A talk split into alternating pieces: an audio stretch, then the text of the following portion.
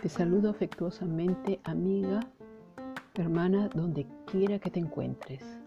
Todos los seres humanos, sin excepción, estamos afectados por lo que acontece en nuestros días. Tenemos necesidades físicas, morales y espirituales, lo que nos impulsa a buscar a alguien quien pueda suplir estas necesidades. Anhelamos justicia, paz social, salud y paz interior. Aunque existan muchos grupos políticos, instituciones gubernamentales que atiendan la salud y grupos religiosos. Hoy en día nuestras necesidades persisten, se nos agotan las fuerzas, los recursos, frente a la realidad que nos toca vivir.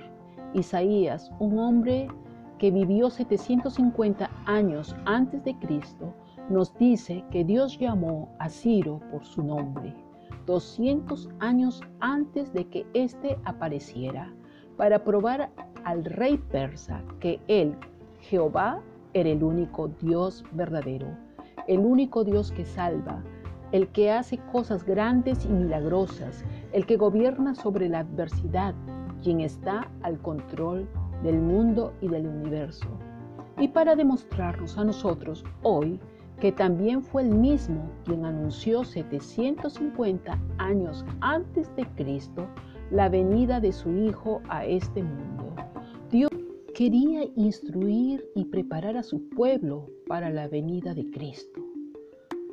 Él, a través del profeta Isaías, nos dice en el capítulo 45, verso 22, que solo hay una persona competente y capaz a la que podemos mirar y ser salvos es en Dios mismo, quien simplemente dice, mirad a mí y sed salvos todos los confines de la tierra. Él no dice, confía en ti mismo y sé salvo.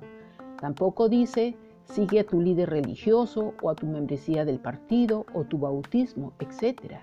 El Señor Dios dice que Él debe ser el objeto de nuestra búsqueda de nuestro conocimiento, deleite, alabanza y gloria. Es Dios en quien debemos poner toda nuestra confianza.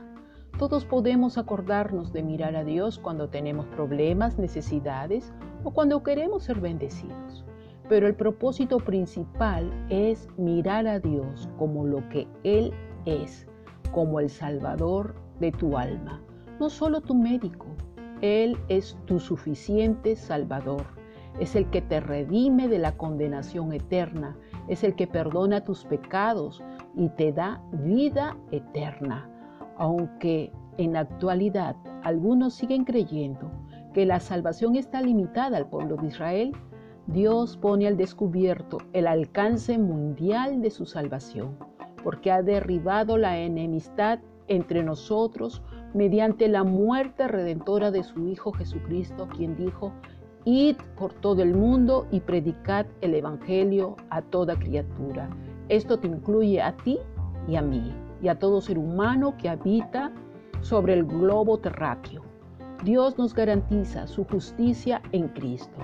Esta pandemia se ha llevado a muchos, no solo son estadísticas, son números, son seres humanos amados y extrañados por sus familiares que tal vez no estuvieron preparados para enfrentarse a lo desconocido, a lo que viene después de la muerte.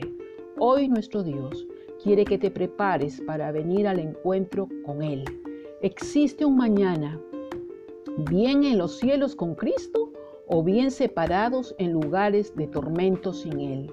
Cristo vino al mundo a buscar y a salvar a todos aquellos que reconocen que tienen su necesidad espiritual y aceptan como único medio de salvación la obra redentora de Jesús en la cruz y comienzan a caminar junto con Él.